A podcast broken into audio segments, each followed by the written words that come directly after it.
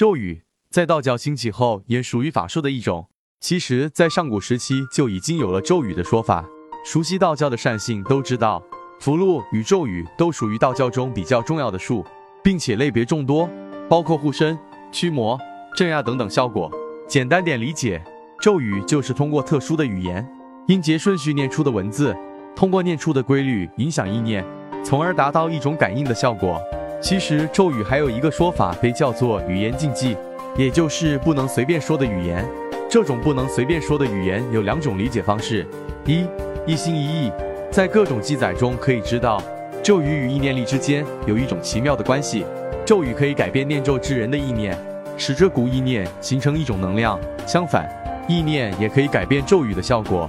如果咒语与意念根本融合不到一块，那就根本起不到任何的效果。在谈到供奉、法术、鬼神这类玄幻的话题时，常常会说到一个心诚的关键字。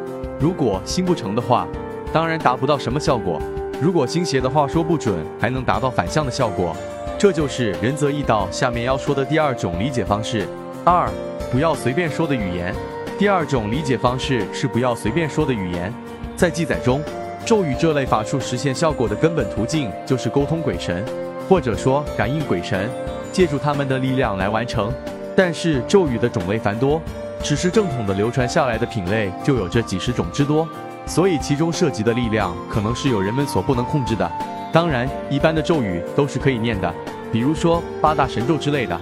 当然，有没有效果就要因人而异了。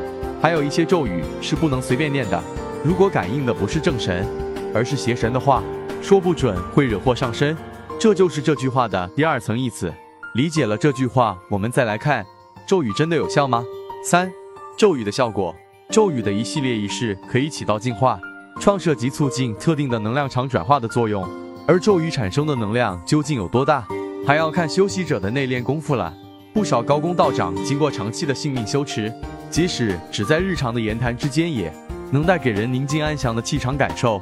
而当一个人一旦体悟到人与大自然、与天合到一体的境界，便如同老庄笔下的真人一般，陆行不遇似虎，陆军不备甲兵。